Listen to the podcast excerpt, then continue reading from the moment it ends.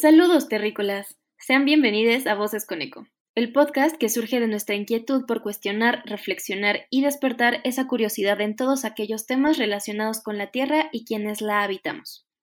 Continuando con la temporada 1 sobre cambio climático, hoy les acompañamos Vianey y Vale, y para la dinámica de este capítulo invitamos a un experto a que nos explique la crisis climática y nos cuente un poco de su experiencia trabajando como director general de Iniciativa Climática de México.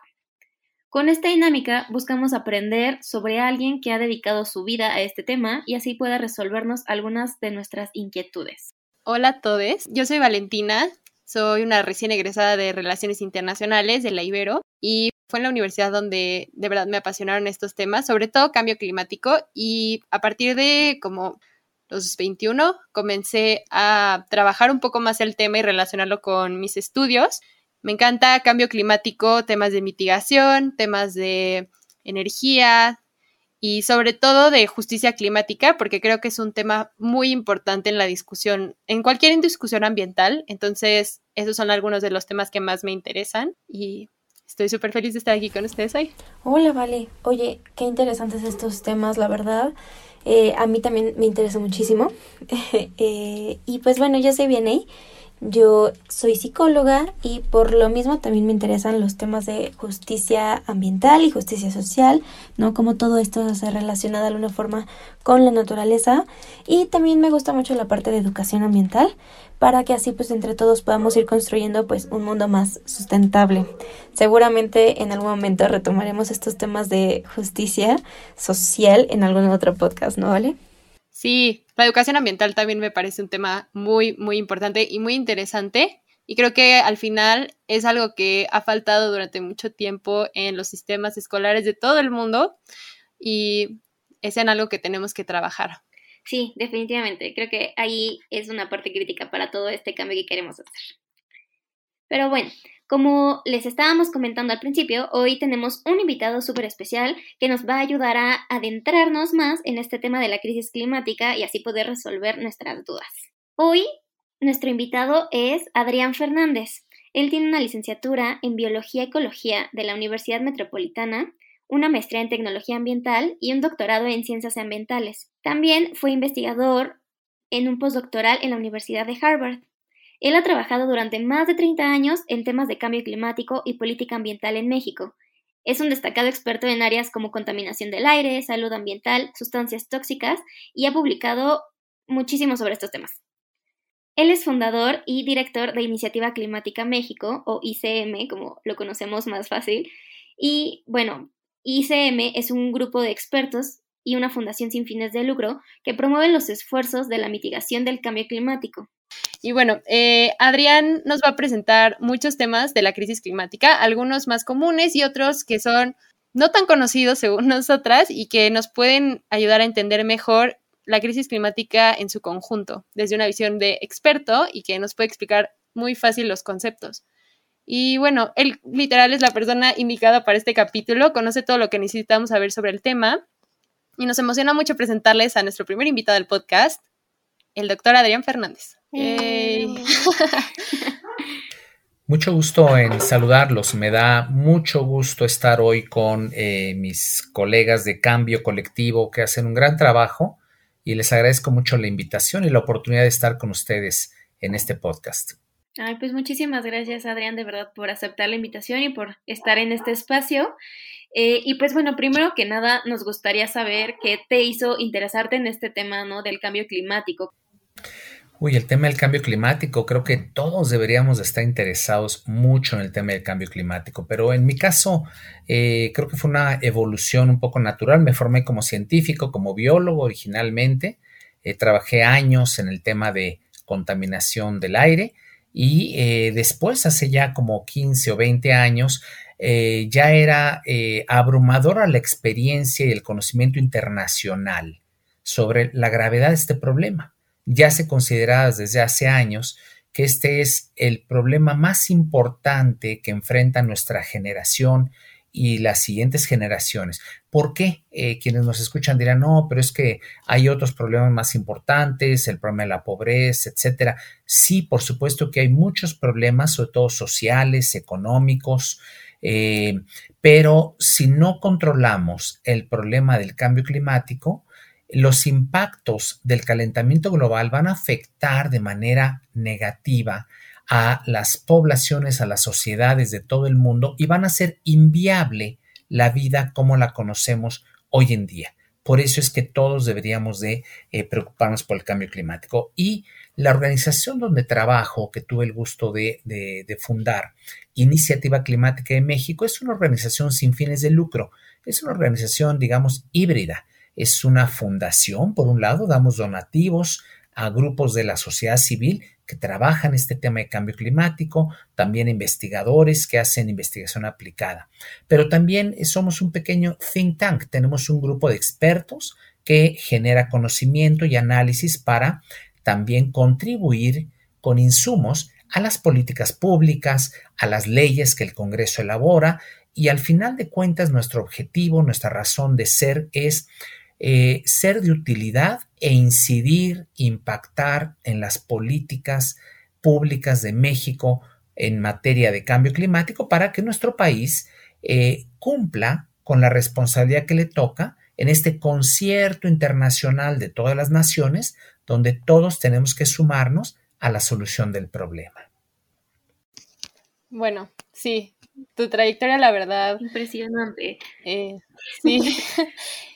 Yo tenía una pregunta, porque me parece increíble que eh, desde hace años estamos hablando del cambio climático y desde hace años estamos, pues justo las políticas públicas, todo.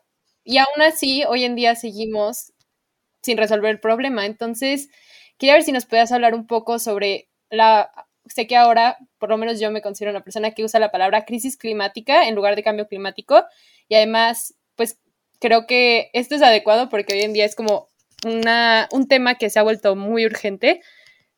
Quizá no quiero decir más que antes, pero pues hoy en día es un tema muy presente en la agenda internacional y nacional de todos los países. Y pues quisiera que nos platicaras sobre pues por qué se habla de una crisis climática hoy en día, qué ha cambiado, qué factores están poniendo en crisis al clima y todo este tema para que nos expliques desde tu visión experta eh, sobre esto. Eh, sí, con mucho gusto.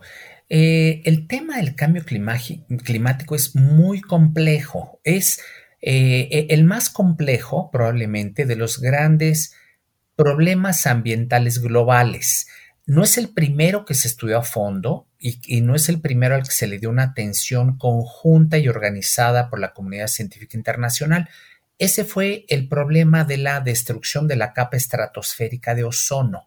La famosa capa de ozono, eh, que eh, eh, de hecho la lucha contra el cambio climático y los arreglos institucionales y diplomáticos internacionales tomaron mucho prestado de lo que fue el proceso de el, acuerdo, el protocolo de Montreal, que se desarrolló para atender el problema de el agotamiento de la capa de ozono, que por cierto que digamos, es una historia de éxito, vamos poco a poco eh, restituyendo la capa de ozono porque se evitó, se suspendió el uso de sustancias eh, químicas que agotaban esta capa de ozono. Bien, eh, lo que ocurrió con cambio climático es que es un tema mucho más complejo.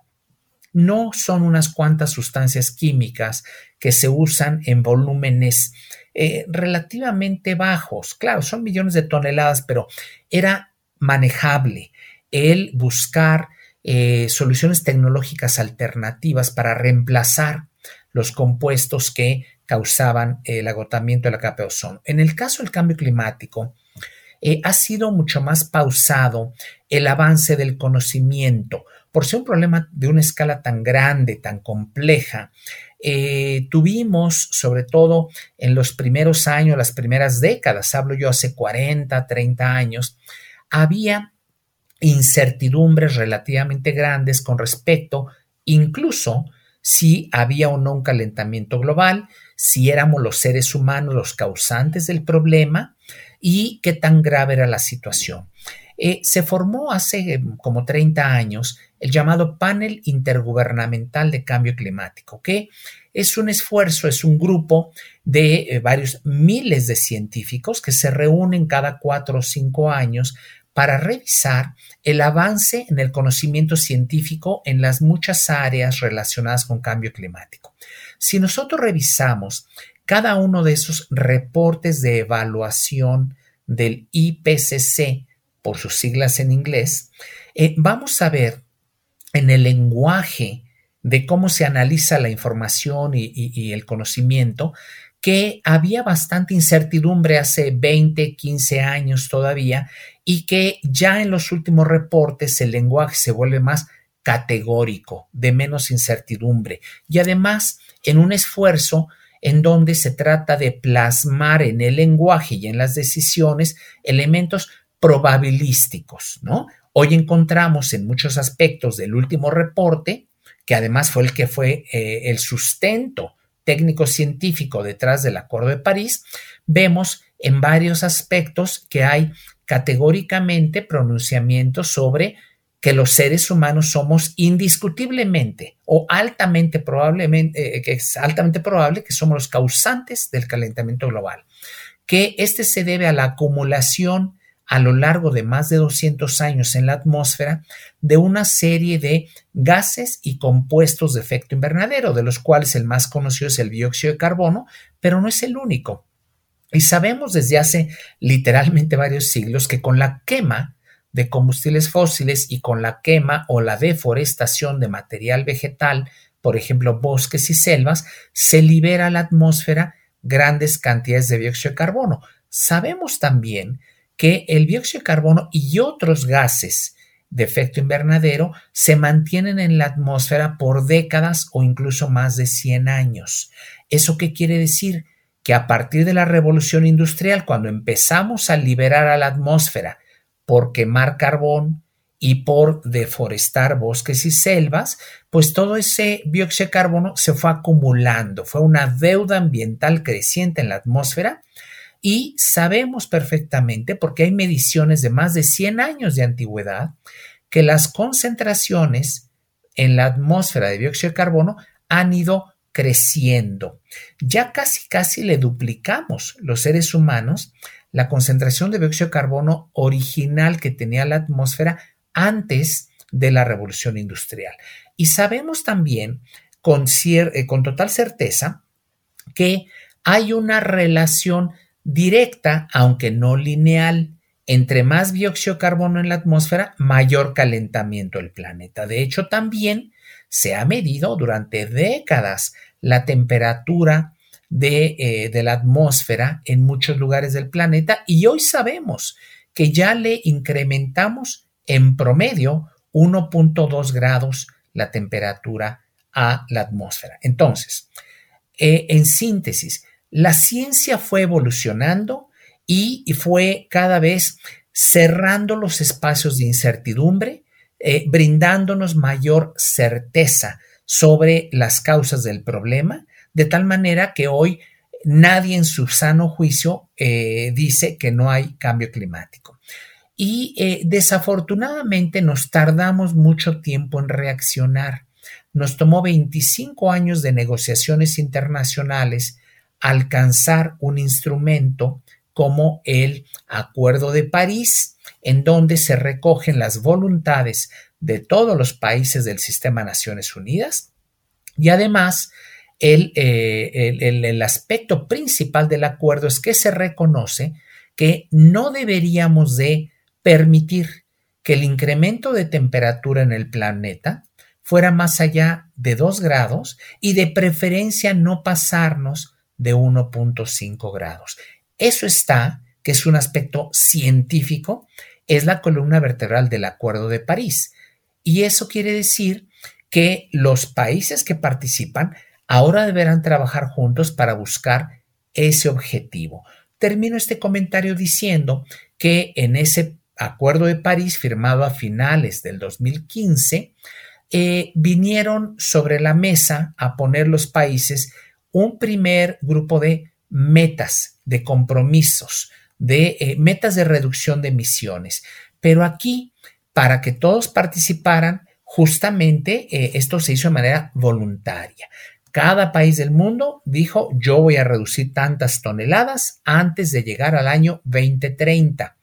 Pero cuando ahora analizamos eh, hasta dónde nos llevaría en resultados eh, estas disminuciones de todos los países, si sumamos las reducciones prometidas por todos los países y consideramos que todos las cumplen perfectamente bien antes de llegar al 2030, la ciencia nos dice que hay una brecha gigantesca de emisiones pendientes que hay que reducir.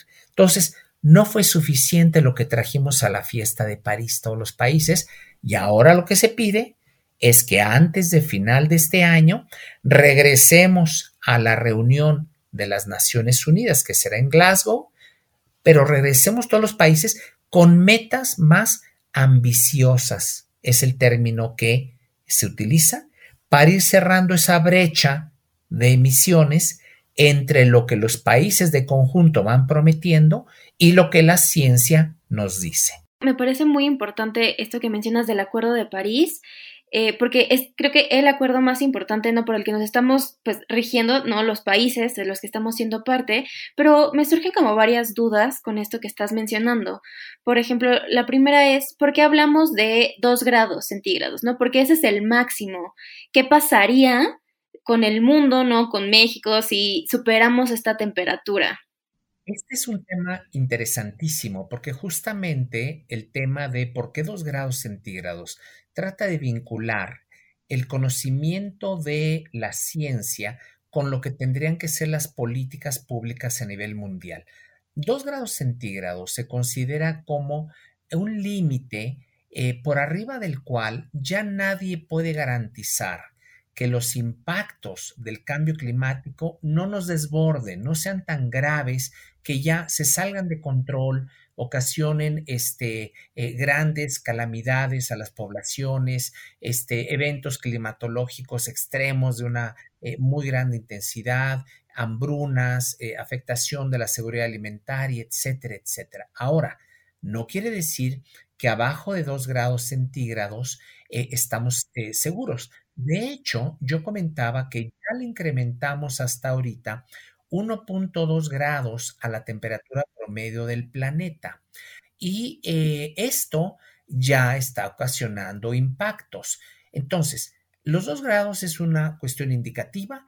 Hoy lo que se sugiere, y lo que se busca como meta en el mundo es que no pasemos de 1.5 grados. Hace poco hubo un reporte eh, científico que nos decía que sí hace mucha diferencia la, entre 1.5 y 2 grados centígrados la cantidad de impactos que se van a causar sobre la alimentación, sobre el transporte, sobre la energía, sobre el bienestar, sobre, sobre la posibilidad de continuar nuestra vida en el planeta. Así que ya todo el mundo acepta, vamos a intentar que no pase de 1.5 grados. Eh, y como yo decía, ya de hecho desde ahorita ya tenemos impactos. Yo tengo una duda eh, sobre eso, justo, porque sé, tengo entendido que ahorita nosotros estamos como, bueno, se puede decir que es reversible hasta cierto punto los efectos de la crisis climática, pero tengo entendido que justamente superando esos dos grados, los efectos, pues ya aunque se dejara de producir este con economías de carbono, etcétera, y se descarbonizara todo el mundo, los efectos seguirían afectando, ¿no? O sea, seguirían, seguiría subiendo la temperatura. ¿Podrías hablarnos un poquito sobre eso? De hecho, ya estamos eh, experimentando eh, una gran variedad de impactos, aún con el nivel de incremento que llevamos hasta ahorita, 1.2 grados. Eh, por ejemplo, está claramente establecido que en las últimas dos décadas se ha incrementado de manera notable la intensidad y la frecuencia de los eventos climáticos extremos, eh, huracanes, eh, tifones en Asia, este, tormentas tropicales. Entonces, esto causa inundaciones, causa destrucción de infraestructura de diferentes tipos. También hay impactos fuertes a la biodiversidad, incluyendo aquellas especies que son fundamentales para los seres humanos. Doy dos ejemplos. Primero, eh, por ejemplo, las especies de insectos polinizadores de las plantas que son fundamentales para la alimentación humana, porque puede empezar a ver con el incremento en la temperatura y el cambio en las condiciones en los ecosistemas, cambios en humedad, en este y otros factores, puede ser que se desfasen los ciclos de la vida de los insectos con el ciclo de vida de las plantas a las que tienen que polinizar y esto impactaría en una reducción importante de la producción de alimentos. Otro ejemplo que tiene que ver con la salud.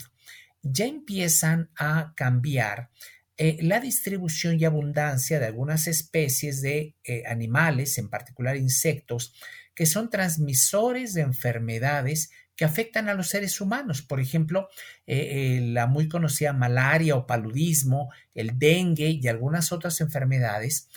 Uno, están regresando a lugares donde habían sido erradicadas. Y dos, están extendiendo su aparición en zonas geográficas donde nunca se presentaban. ¿Por qué? Porque está cambiando el clima y ahora hay zonas que presentan condiciones adecuadas de clima, de humedad, etcétera, que permite la proliferación de esos insectos que causan enfermedades. Son algunos ejemplos de impactos que ya se están dando. Ahora, es interesante también notar, yo ya mencionaba, dos grados no es un, límite categórico y seguro.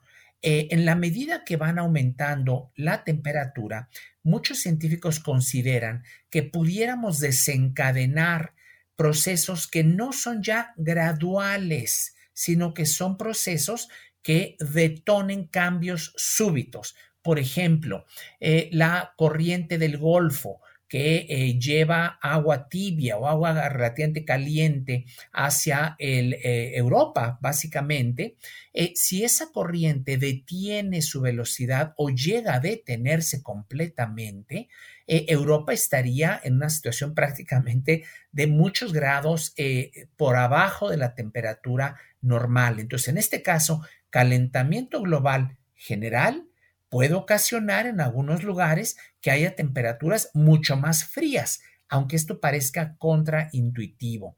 También otro ejemplo de lo mismo. Tenemos las variaciones del vórtex polar. ¿Qué significa esto?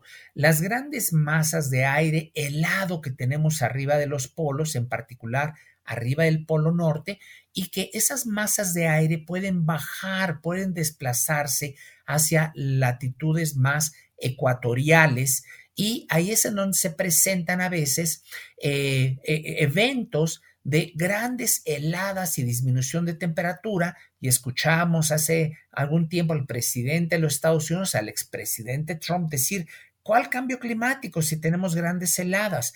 Estos fenómenos globales a veces se deben por la diferencia creciente entre la temperatura del Ecuador y la temperatura de los polos que hace que se desparrame hacia latitudes más ecuatoriales ese manto de aire helado en, una, en alguna parte de, eh, del invierno del hemisferio norte. Este último ejemplo que doy de lo que ya está ocurriendo, como la temperatura del agua se está incrementando, como consecuencia del incremento en la temperatura del aire, de la atmósfera, eh, está documentado que los grandes cardúmenes de peces en todo el mundo se están desplazando se están desplazando normalmente hacia aguas más al norte, porque esas aguas más al norte son más, entre comillas, frescas, son aguas más frías que tienen la temperatura que solía tener las aguas donde estaban originalmente distribuidas esas especies de interés comercial. Es evidente que las pesquerías, las grandes flotas y las grandes infraestructuras de procesamiento de pescado, de, de mariscos, etcétera, pues no pueden quedar cada vez más lejos y lejos de donde ahora tienen que ir las embarcaciones a pescar. Son algunos ejemplos de impactos que ya se están dando por el cambio. Sí, por supuesto. Y, es bien interesante cómo a veces pensamos que un grado, dos grados no es mucho, ¿no? O sea, si yo digo, ay, estamos hoy a 23 grados, 24, como que en realidad nosotros no sentimos tal cual ese, ese cambio, pero es impresionante cómo ese grado, dos grados pueden afectar tanto al, al ambiente, ¿no? Y provocar todavía más estas crisis de todos estos ejemplos que nos estás comentando. Sí, efectivamente. Y, recuerdo ahora también otro fenómeno del cual los científicos eh, llaman la atención que tenemos que tener mucho cuidado. Eh, el derretimiento de áreas extensas del llamado permafrost. Esto es, grandes áreas cercanas a los polos, en particular cercanas al polo norte, en donde hay los llamados hielos perpetuos, o sea, zonas extensas donde hay hielos que normalmente no se derriten, sino que se mantienen fríos todo el año y se mantienen congelados. Lo que está ya documentado es que año con año es mucho mayor el derretimiento de masas de hielo en los polos, con lo cual eh, va quedando expuesto eh, grandes yacimientos, por así llamarlos, o grandes depósitos, tanto de dióxido de carbono como de metano, otro gas que es aún mucho más potente que el dióxido de carbono y que si queda liberado a la atmósfera, ocasionará un efecto cíclico en el cual más calor derrite más permafrost, entre más permafrost se, derrite, más se libera metano y dióxido de carbono, que a su vez calientan más el planeta. Y ahí sí se saldría de control. Por eso es que llaman los científicos a que ya detengamos el incremento de las emisiones para detener el incremento de temperatura. Se está hablando ya también que parte de las soluciones pueden ser algunas tecnologías para capturar el dióxido de carbono, secuestrarlo directamente del que está en la atmósfera y enterrarlo o inmovilizarlo de varias eh, eh, alternativas geológicas y de otro tipo. Pero este es, es una gran tarea que tenemos que emprender.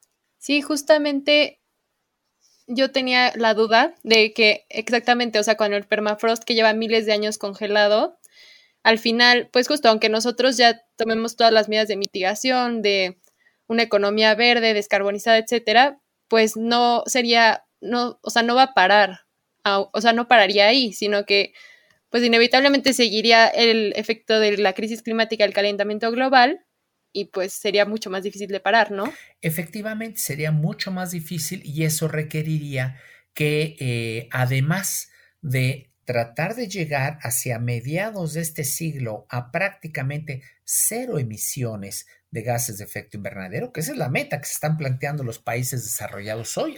Además de eso, probablemente tendríamos que eh, desarrollar tecnologías que permitieran eh, tratar de, decía yo, secuestrar muchísimo más carbono de la atmósfera para volver a regresar incluso de ser posible, bajar las concentraciones de dióxido de carbono en la atmósfera para que con los años vaya bajando poco a poco esa temperatura que incrementamos. Pero estamos hablando de, grandes incertidumbres y una escala en la cual se tendrían que hacer las cosas que casi rebasa a la imaginación en este momento. Sí, de acuerdo. Y ahorita que mencionabas todo esto de, eh, del, por ejemplo, del permafrost que es en los polos o de estos eh, cambios, ¿no? Que se observan a lo mejor más cerca del, del Ecuador, pero ¿qué pasa con México? O sea, ¿cuáles serían los efectos de toda esta crisis climática en México? Eh, muy buena pregunta. México, por supuesto, no está exento de estos impactos del cambio climático.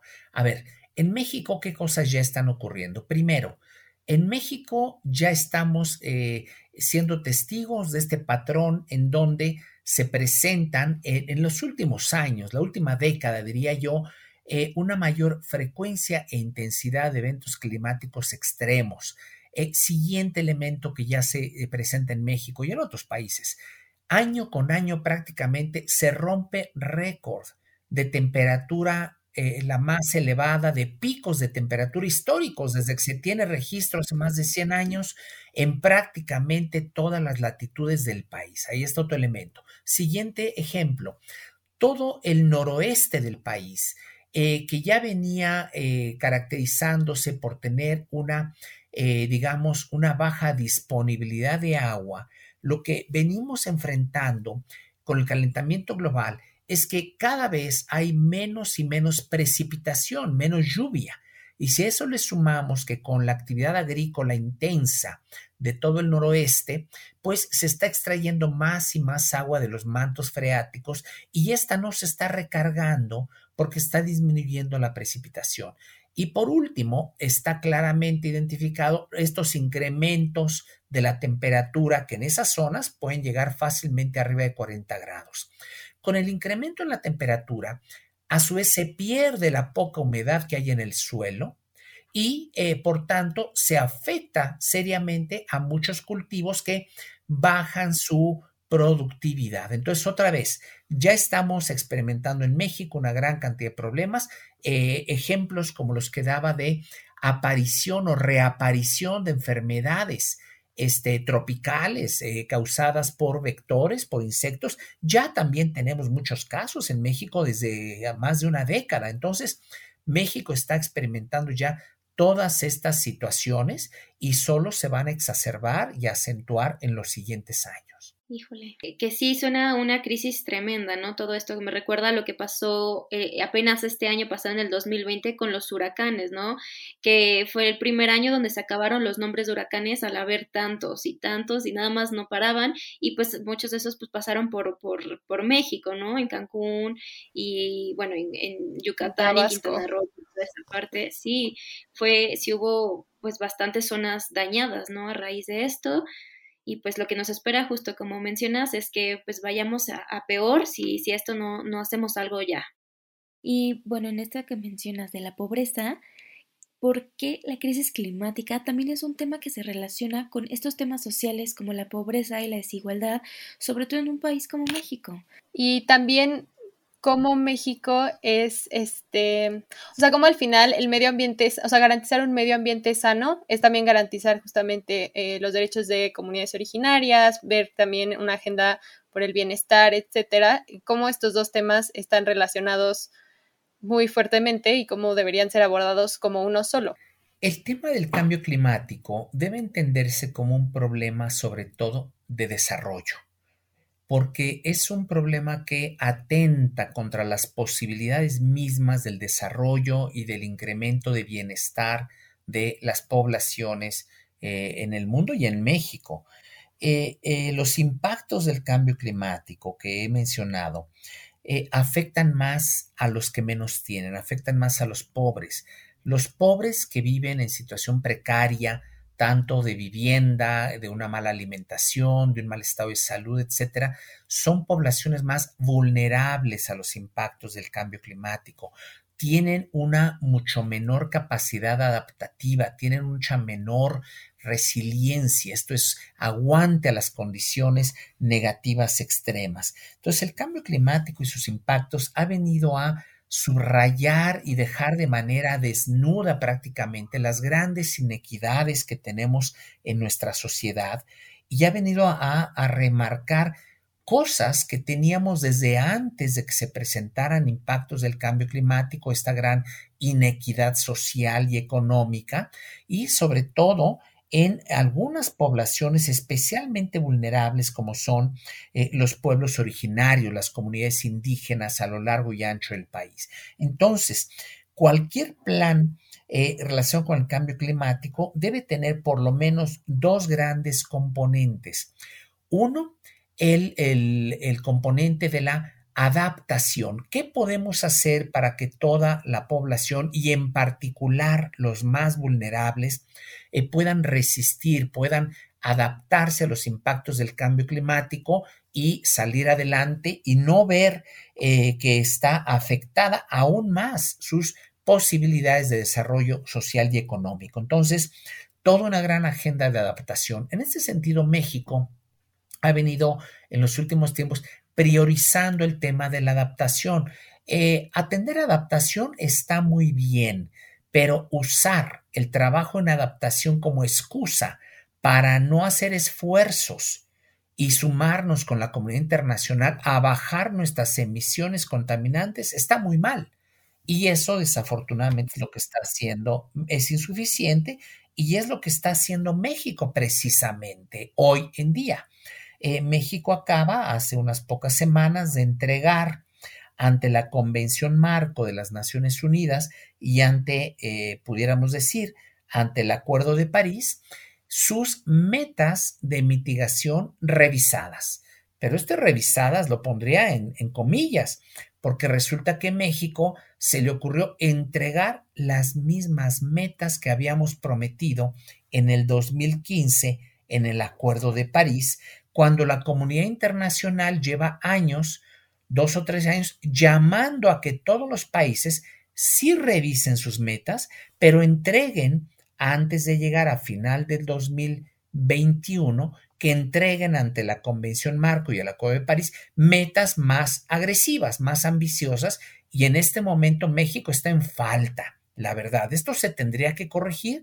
Desconocemos por qué se le ocurrió al gobierno entregar unas metas que son exactamente las mismas. Tenía tiempo para revisar las metas, para hacer la tarea y hicimos mala tarea, a pesar de que nuestro país se comprometió ante el secretario general de Naciones Unidas en una iniciativa que se llama la Iniciativa de la Ambición Climática, en donde eh, México firmó hace un par de años en Nueva York eh, dos tipos de compromisos, igual que muchos otros países del mundo. Uno, que iba a revisar sus metas de París y que iba a entregar metas más estrictas. Eso prometimos hace menos de dos años. Y segundo, prometimos suscribir el concepto, la meta global de que vamos todos a buscar llegar a mediados de siglo con cero emisiones, emisiones netas de cero. También eso lo suscribimos, que ahorita es un postulado, pero tenemos que seguirlo. Y sin embargo, a pesar de eso,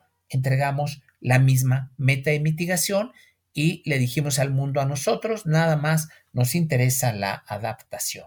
Y me gustaría saber tu, tu opinión sobre los jóvenes sobre qué podemos empezar a hacer nosotros y cuál es nuestro papel en esta lucha. Creo que hay muchas cosas que podemos hacer en México. Eh, el combate al cambio climático es algo que debería ser tarea de todos. Desde luego, los gobernantes tienen una responsabilidad este, que no pueden renunciar a ella. Por eso son gobierno. Pero creo que es el momento en que los diferentes sectores de la sociedad, y en especial los jóvenes, eh, vayan eh, levantando conciencia, divulgando información, mostrar el ejemplo, quizá incluso a las generaciones mayores, de que se debe vivir de manera diferente, que los patrones de producción y sobre todo los de consumo deben cambiar inmediatamente. Hay mucho que podemos hacer, mucho que podemos cambiar casi de inmediato si cambiamos hábitos culturales. Eh, hábitos de consumo. No tenemos que esperar a que lleguen tecnologías del espacio sofisticadas y costosas. En el corto plazo está en nuestras manos tomar grandes pasos de sensatez, de cambio cultural, de concientización, para contribuir cada uno desde donde estamos a eh, ir resolviendo este problema. Y yo creo que aquí los jóvenes tienen un papel importantísimo que jugar. Claro, eso, eso que dice me, motiva incluso mucho, porque por supuesto a veces esperamos la solución mágica de, del espacio, ¿no? Esta tecnología maravillosa que va a solucionar la vida, cuando muchas de estas acciones tan importantes que podemos hacer vienen desde cosas tan simples, ¿no? Como desde ver qué estoy comprando, ¿no? ¿Qué empresa lo está haciendo? ¿Cómo lo está haciendo? ¿Y qué estoy haciendo yo también, ¿no? Sí, creo que también al final nos toca como este momento a los jóvenes de cambio radical un poco necesario de...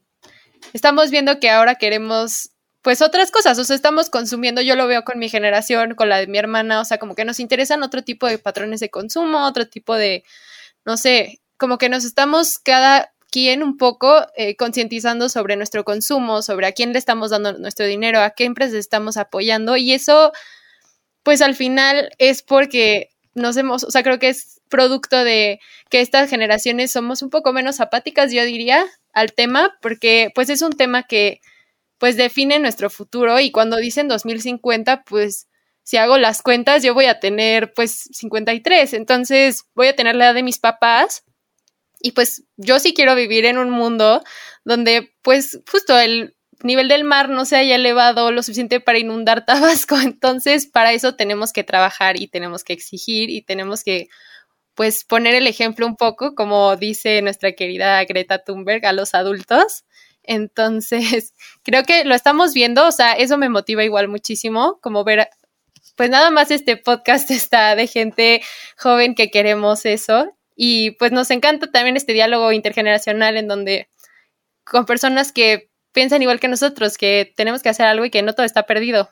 Eh, no pudiera estar más de acuerdo con lo que están diciendo eh, ustedes dos. Y sí se requiere un cambio radical. Radical es la palabra, porque eh, el cambio, ya no hay tiempo para cambios graduales. Se habla de que necesitamos cambios transformacionales tenemos que cambiar mucho de lo que hacemos y cómo lo hemos venido haciendo, pero muy rápido además. Entonces, cambios de gran escala en muy poco tiempo. Si tuviéramos tiempo para resolver el problema de cambio climático, si pudiéramos esperar 100 años, diría, bueno, no hay ningún problema, esperemos con calma a que dentro de 50 años la movilidad será toda eléctrica, toda la generación de electricidad será renovable eh, y quizá de hidrógeno, etcétera no tenemos tiempo. Tenemos que movernos muy rápido y de manera radical.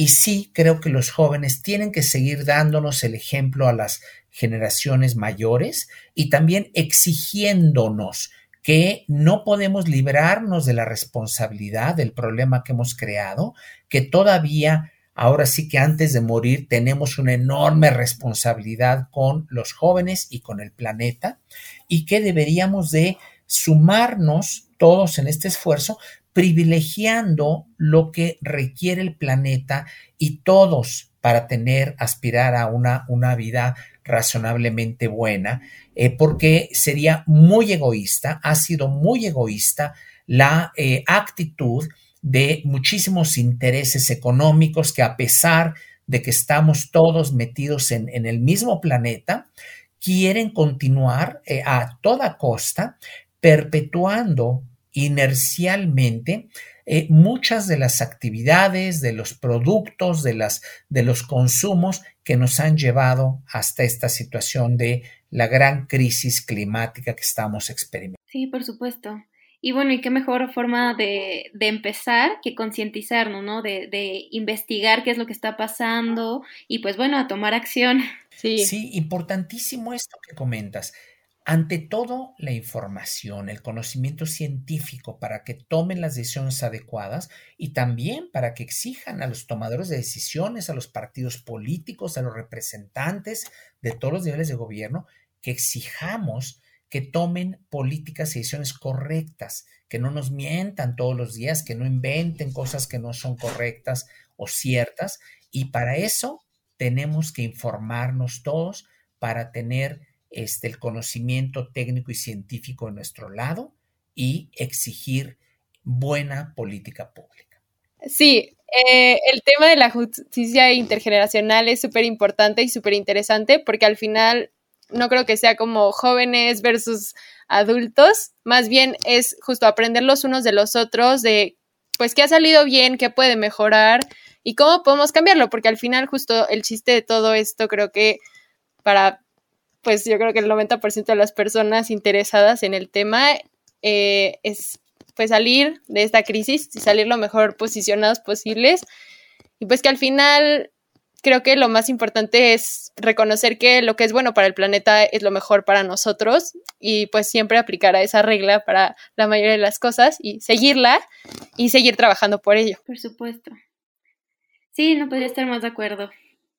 Pues muchísimas gracias, Adrián, por por tu tiempo, por, por aceptar venir a, nuestro podcast, por ser nuestro primer invitado y pues por enseñarnos tanto, ¿no? De, de lo que para muchos de nosotros es un tema, bueno, es el tema más importante de este siglo. Al contrario, eh, Vianey y Valentina, qué, qué privilegio estar con ustedes el día de hoy. Eh, vamos a estar siguiendo muy de cerca eh, estas actividades extraordinarias que hace Cambio Colectivo y ojalá eh, desde Iniciativa Climática de México podamos apoyar eh, a ustedes eh, como, como grupo y también a cualquier compañero o compañera que se interesara en estos temas del cambio climático. Estamos a sus órdenes y gracias por la amable invitación. No, pues gracias a ti por ser nuestro padrino de, de nuestro podcast. Sí, sin duda seguiremos colaborando con ICM, con quien quiera que quiera participar con nosotros para hacer que este podcast siga creciendo y siga enseñándole a todos nosotros muchas cosas más. Sí, y pues bueno, no olviden seguirnos eh, en, en, nuestras redes sociales, en Instagram y en Facebook nos pueden encontrar como Cambio Colectivo MX y ahí nos pueden mandar todas sus preguntas, comentarios y sugerencias de todo lo que escucharon en este capítulo. Y recuerden que la siguiente semana sale el último episodio de esta temporada y les contaremos por Instagram qué sigue después de esta, entonces esténse atentos. Y bueno, les invitamos a participar con nosotros. Si quieren ser parte de algún capítulo de Voces con Eco o conocen a alguien que sea perfecto para el capítulo o para algún tema, pueden mandarnos mensaje a nuestras redes sociales y con gusto podemos ver el tema y participar. Y bueno, gracias por escucharnos y estaremos en los siguientes capítulos siguiendo con esta conversación. Gracias a todos y gracias de nuevo, Adrián. Gracias. Música